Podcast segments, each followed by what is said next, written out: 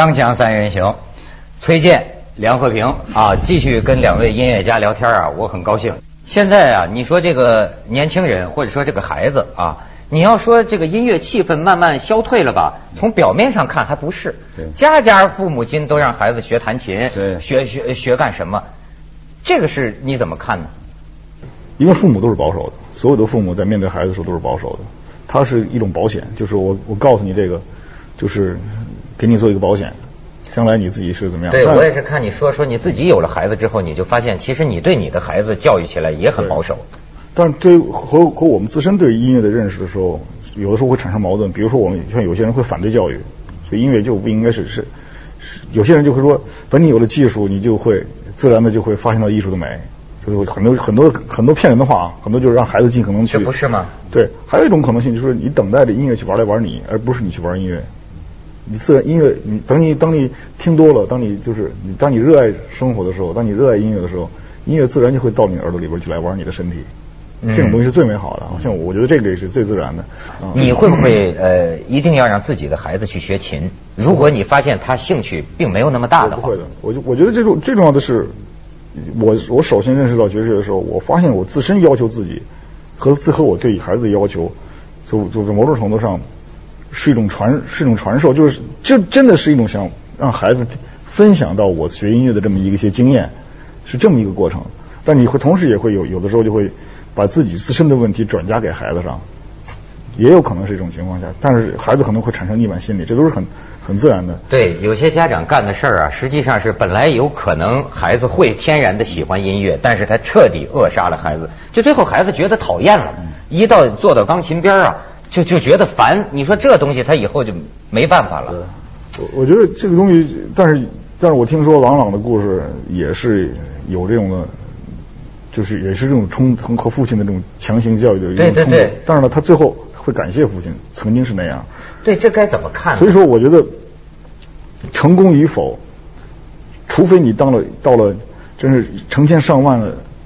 这个音乐家之中，是上上十万上百万，实际上也就那么十个二十个。真正成功的，就你只有到那种程度上，你才能够真正的去，就是就是在商业商业上成功。哎，但是在这个时候，我们根本就不想这个。我说，我只只喜欢我们喜欢爵士乐，根本就没有想到通过那个要成功，要要挣大钱。所以你就在这点上，我就我觉得每一个人才能真正的体会到音乐的。你说你进入这种状态，你才能真正体会到你对音乐的这种就是这种这种感受。所以这这种这种感受，所以我在我做音乐的过程当中，我经常的去。去去问我自己，我到底是为我自己做音乐，还是为别人做音乐？完了，很多人会觉得我自私，我因为我的回答是非常残酷的。我说我大部分时间是为我自己做音乐。很多人啊，你不是为了我们自己做音乐，不是为了歌迷，我当然不是了。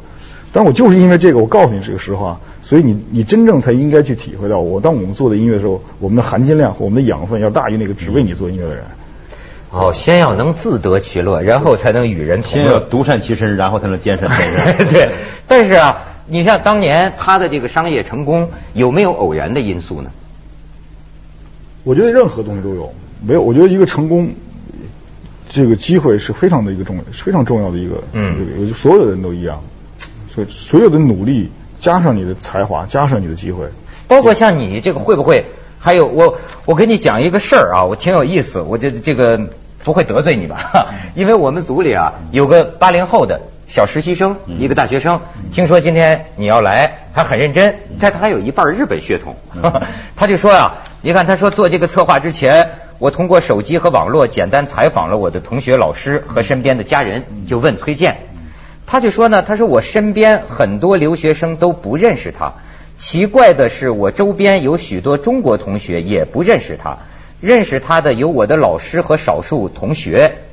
我个人感觉，崔健已经不是生活在人们大脑中的主流人物。听众不是在八零后年代仅限于几首听过的歌。他就说呀，你看他这个小孩的理解哈，他说八十年代的时候，中国出现了很多很有才华的人，那是一个活跃而且充满热情的年代。我想，那是我这种八零后出生的人没法体验和理解的感觉。现在这些人被标为先锋后。他就觉得呢，好像是一个慢慢走向消失、走向过去的感觉，好像他们已经完成了他们的任务。但是我也不知道该怎么认识或者定位这些人的今天。我觉得这个小实习生他说这个话这个，东西一点都不是对我来说不是一个陌生的，这个已经很长时间的去谈论这些问题。嗯但但是我觉得有很多的市场概念，有很多的有很多的市场原因造成的。所谓的市场原因，就为什么我我们我当时已经说过，就是这个我们受的是一种，或者说是可以说是两面夹击，或者说四面楚歌，嗯或者说是或者说是我们可能是生是最幸运的，我们才能够处在这个地位。也四面楚歌对我们来说不应该是个灾难，恰恰是一个运气。嗯，因为很很简单的，我给你举一个例子。当时我们《红旗下蛋》《红旗下蛋》这张专辑有第三张专辑叫《红旗下的蛋》，当时出了两个月之后，呃，两个星期之后就被停了。完了，我们同时在那在同年想去台湾演出，台湾也不愿意让我们进去，因为这个名字对他们来说也是敏感。对对对他们会中国呃，中国会认为说说红旗从来没有被蛋系同时连用过，我们可能是去亵渎嗯红旗呢。嗯，完了呢，同西方人不是那个台湾人也会这样认为，说红旗象征着我们的敌人，他们下的蛋是什么东西呢？而这个蛋呢，这个蛋又是在人是在人的身体里上起到什么样的意义呢？是也是一种威胁，或者嗯说说他们也是一种危险信号，所以都会变成都会去，因为这个东西太敏感，所以说我们我我我所所所谓的四面楚歌，我们的生活的环境是政府不喜欢，商业不接受，传统不接受，同时盗版。对吧？一系列东西你都没有生存机会，所以我们成，而他们所能够接受的东西是摆在他们眼前的，就所谓的八零后，他们看到东西全都是如雷贯耳的广告，对而且甜言蜜语，而且谁都喜欢，皆大欢喜的一种结果，都去选择这个对象，对，是这么一个结果。所以他们在某种程度上，他们只要是不厌恶，他们肯定不会注意到我们。是什么样的年轻人？我们周围里有大批的，甚至九十年代的人都有。可是你看刚才他们也有。Rolling Stone 命运就不一样了，Rolling Stone 已经是都已经是六十岁，去上海是前年是前年去年，那可那那他们的命运在这就跟他的命运就完全两回事儿。他们现在已经都是六十多岁人，依然可以在舞台上，没有不会 产生那种反应。对，还有前一阵儿我在这个香香港，好像是去年吧，有个 David Bowie 的那个嗯。演出，按说他也得五六十岁了。啊对他60啊，但是台底下那个火呀，而且是是。不分年龄层次，好家伙，我得觉得得十万人的场子，大家都跟着一起这个跳舞，对，对，我相信的就是，如果要是我们有受到了公平的这种公平的公平的待遇，比如说我们的呼吁也是，实际上也是要求一种公平，包括真唱运动也是一种公公平的呼吁。对。我们并不是要求去镇压所谓的这个这个，就是我们认为是不不是是不真诚的对待观众的。我并不是要求他们就是取要取利于他们，恰恰相反是要求你们正应该公平的对待的听众。完了，我们去公平的竞争。现在我们现在我现在我们的广告都不都不允许上所谓的大电视台。我觉得北京电视台、中央电视台在过去的一段相当的长的一段时间是连广告都不允许上的。啊所以说，公平的对，不是公平的所以不是公平的竞争。所以说，他们能够看到东西，而且他们恰恰是这些群体是喜欢这种广告、这种视觉化的、做的很完美的一些东西。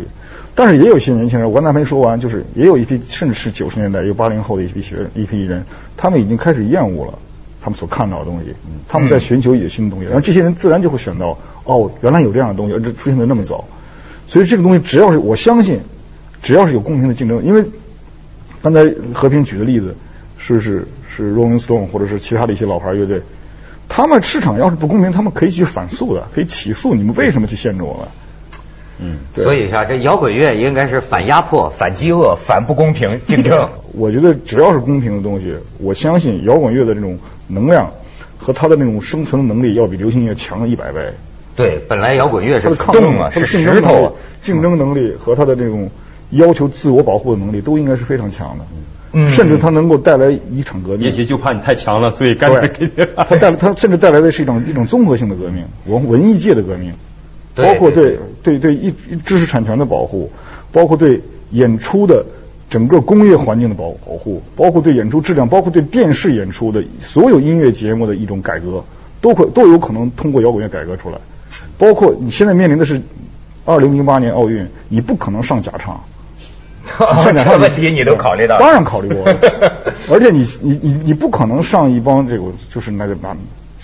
我我求求诸位的著名导演，千万不要上不要再再去丢脸，拿着一帮假跳舞假假唱，真的真的就拿这这这个可不是一个小小玩笑。我也希望雪山音乐节这次我没有做艺术，有有有假唱，因为我们在雪山的面前，我们应该证明我们人的灵魂的清白，像雪山一样清白。现在这个时代，精神相对淡，直到虽然艰辛，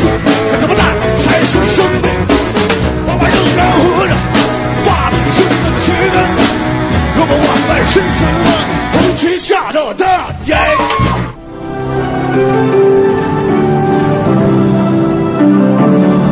都是应该，这都是一次一次，每一次每一次的一一一种机会，去跟我们自己所谓不喜欢的一种生存环境的一种抗衡。这种这种能量，这种能量在音乐界里，我相信摇滚乐是最强的。这种自我调整和改变对方的能力，就像一个软件的成功，它它最终的价值是超越硬件的，因为它它的它是活的，它的创造性东西是代表人代表人的想象力。我想一个一个软件，摇滚乐如果是一个软件的话，它将会它的成功的标准是会体现在怎么样改变这个生存环境，改变这个社会环境。现在目前来说，因为这个所谓的不公平什么，是因为社会根本就没有准备好去接纳摇滚乐。说得好，说得好。所以我觉得，你看中国现在，包括老百姓，我觉得都难以容忍了，就假冒伪劣的什么事儿，各行各业太多了。所以就说嘛，八荣八耻应该加一条，真为荣，假为耻啊。当然也没那么悲观，就像你刚才说的，还是我觉得我周围包括我自己在内，还是有很多人还是对中国的这个摇滚乐啊感兴趣，到现在还有。是我我我当时不是说了吗？我说跳高并不是不爱体育，就跟我我是我每次都要失败而告终，并不是并不是说明我我对跳高的运动都不喜欢。所以说抱怨，如果一个人停止了抱怨，实际上在停止了积极的思考，是这么一个概念。所以说，当摇滚乐去对社会产生抱怨，我觉得是正恰恰证明了这个社会的积极的发展。恰恰在文革时期，甚至在现在的现在的专制国家，他们没有抱怨的声音。没错，就像有人说过，说这个言论自由，打个比方，就好比什么呢？就你打了我一拳，我得叫一声哈，叫一声，这东西就是一种抒发呀，其实对社会有好处。比如说过去我们的教育和西方教育有个天壤之别在哪儿？我们过去我们都还记得，就过去叫干一行爱一行，对吧？西方正好颠过来是爱一行干一行。对所有事情其实就在这个根本上的差异。西方人他就是什么呢？所有事情从来没有说家里边社会谁让他，就是因为我太简单，就因为我喜欢他我才做他。完了呢，我还我喜由于我喜欢我才做它，然后做好了还不白做，社会还给我应该应有的一些呃荣誉也好是利益。中国呢是什么呢？说本来我就不喜欢，结果做了还白做白干，你说这是这国家肯定要有 问题了。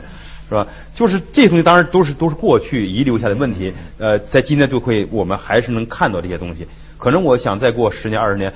呃，这个问题可能会比现在越来越好的很多。对，其实这可能是个过程。那你呢？就是到现在为止，你都被称为中国摇滚乐教父。那作为这个教父，你对现在你这个门派目前的发展态势有什么看法？我觉得这个这个教父是一个简称吧，我觉得为了大家是为了是为了这种就是旗帜性的人物，不是他就是为了就是不用再说了，这人就这么着了。但实际上他就是一种，我觉得我我我我对这种本身两个字已经产生麻木了，因为我觉得所所谓这个行业，实际上也就是一个，实际上仍然是一个处于地下非常朦胧的那种生存状态。我觉得可能所有的这个问题，如果用简单的话来说，我觉得恐怕从审美这个概念上是有最大的冲突。中国摇滚乐的审美根本就没有被接受。所以，所有像我们这么大和受过一些西方教育的人，恐怕在某种程度上，他们会认为所有的反叛、所有的那个愤怒是一种美。可能在中国的传统，不无论是在嗯从政治上，还是就是五十年的这个历史，四六十五六十年的这个历史，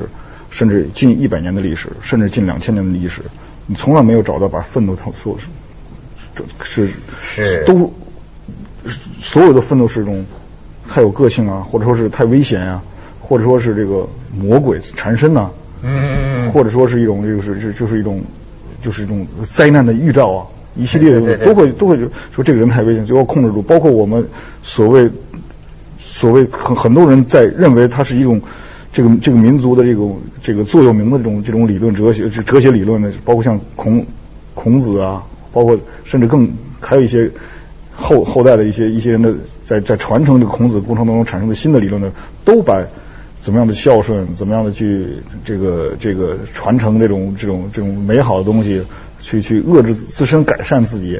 完了放弃所有的这种就是由于他的丑恶，或者说由于他的这种这种这种这种这种提出来的这种这种矛盾，会带出来的一些新的价值的产生的东西可能性都给阉割掉。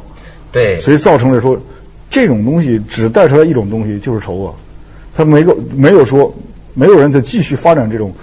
由于愤怒带下来的一种发展，所以很多人都已经觉得这个东西，我宁可去孝顺的背叛，我也不可能去真诚的反叛。嗯。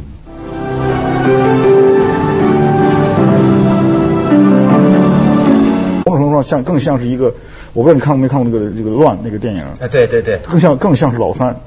我要说脏话，但是我告诉你，我是孝顺的。完了，所有呃在在在推崇这种这种这种礼节的时候，实际上带着更大的阴谋，没错，在我获取更大的利益。培养了很多的这个口是心非，对伪君子，对实际心里的一一肚子东西。我而且你看，我们在周围里边有很多的真正骂这个生存环境，或骂甚至在骂所谓当局的时候，他们都是真正的既得利益者。你你仔细观察，他他妈不挣他钱白不挣。是而且现在中国的腐败现象已经是中国最大的敌人，是最大的社会问题。所以说，我很高兴现在今年的这个防防预防腐败这个局成立了，因为这真这是真正的问题。现在真正的敌人已经不是什么所谓的阶级斗争了，也不是说海外敌人了，真正敌人已经是自身了。自身的。所以这个问题，所以已经造成了一个真正的，所以这个自身的识破应该是由来由谁来做？恰恰相反，艺术家在这方面来说，恰恰是一个媒体的监督，应该由艺术家所谓的管理文化的部门，我不愿意说他具体的部门，我觉得早就应该去意识到，让放开艺术家的自由程度来去批判社会造成的是就更大的那种腐败的减少。我觉得早就应该有这种有有这种东西，而且恰恰现恰恰恰在现在文化存存在着演出证，演出证本身就是一种腐败现象，就是谁来有钱谁买谁买演出证。是吗？对现在都这样了。呃，加你早就是这样了。演出证都是演出证是演演出证，我我我我没有具体证据，因为这个时候我要负责任。但是演出证，我们听说的这种这种事儿已经已经成为一个不成文的规定了。有很多的演出证早就是，而且这种演出证这种这种操办这种推动这种行为的人，也许可能都不是国内的公司。所以就都这都是一些一些都是一些没有责任，认为你这个市场，我我就是捞你一把钱。嗯嗯嗯嗯，我曾经在台湾也说过这样的话，我说真正真正大大陆人真正了解不了解台湾人，了解他们听了那么多的台湾的音乐，港台甚至是这种这种这种海外的华人的音乐，他们有多少机会去真正了解那个地方？所以说，我们我们我们发现这些这一系列的东西都是商业利益，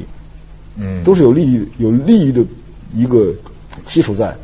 对。所以说，谁是孝子，谁是谁是这个口是心非口是心非的人，我觉得就是应该有有非常理性的人去谈论这个问题。像我们就属于说气话，应该像这些问题都是应该由社会一个理性的一个一个一个一个专业的一个群体去考虑的一些问题。但是在你们身上啊，咱们今天这么聊啊，我还是能感觉到这个摇滚呢、它不光是音纯音乐啊，我真是现在都能从你们俩身上感到，实际你们对社会是关注的。呃，我觉得所谓的关关不关注社会的男人，我觉得不是不是个健全男人，就跟你十八岁的时候就应该有了选举权一样。嗯因为这是一个你的生理的一个成熟的一个标志。他曾经说过，说没有选举意识的人是被阉割了的人。对，我觉得这呃，其实我还想到一个这么一个场景，其实这个场景用在我刚才他谈到这个愤怒啊，就是更更扎实、更有个证据。就是说，我们都知道一个一个号，也就像我们说泰坦尼克一个这个号哈，这个船要远行，它肯定不是靠这个船上呃坐船的不不讲了。是吧？在行船的时候，肯定不可能就是只有在底下看不见那些呃呃运送燃料的或者掌舵，他肯定什么样人都有，他要有观望远处，会不会触礁的，是不是过去哈？肯定有分工，有不同的分工。作为一个社会，其实它就是一个整体的分工。说往往是产生这种争执，比如说我在运送燃料的人和那个瞭望的人，他说我在这吭吭哧往里面运煤，你这老说着这儿出问题，那儿出问题，说呢？好，他肯定会争执，是吧？那个人说你你别老说你你前面那个，他肯定要提醒，是吧？其实两个缺了谁都不可以，这本来是应该是这样。所以原来这个好多年崔健说这句话，呃，我觉得确实有道理，就是说艺术家应该提出问题，政治家应该解决问题，是是吧？其实今天本来是应该做一个社会健全健康的话，是离了谁都不可以，要有瞭望的，要不断的提出警号、警告、警告那块出问题，才不至于才翻船出出事故，是吧？那么呃互相尊重，运煤的人也应该尊重，因为他这没有要不走船不走，瞎走也不行，没有运材料也不可以，所以它本来社会应该是一个这样一个机制，才能健康。我们现在就是过去的说，呃呃叫政治经济文化是吧？说呃呃政治瞧不起这呃对呃互相就轻视轻商思想、轻政思想、轻文化思想，其实都错的。本来政治经济文化三个人离了谁都不可，就像一个汽车。外壳也许像文化，也许发动机就是经济啊，那个呃汽油也像经经济，发动机像政治。其实本来一个互相的作为，这个社会才可能是健康的。现在互相抵消，他骂他他他，其实本身就要出问题。你好比你，其实也有人说你站着说话不腰疼，因为你个人很成功。但是呢，你比如现在还有很多坚持做自己音乐的人，哎呀，我都有所接触啊，真是面临诱惑。你这个很简单的一个问题，你做点那种这个快餐音乐或者什么，你就能有钱呐，你就能有房子有车，你那么你还吭吭哧哧的，所以甚至有些人那么多难听的话都说出来，说你连房子都没有呢，还还还搞什么音乐呢？就是你穷的叮当响的，还还说还还聊什么呢？这现在都有这么一种评价，你觉得人是要面整天面临这种诱惑吗？我觉得这都是个人的选择，个人的一个交换。每个人每天都会面对这些问题，嗯，这个东西是很正常。一个资本主义的一个社会里边，可能最大的话题就是这个，就是你怎么样的去怎么样的去生存的过程当中坚持理想。我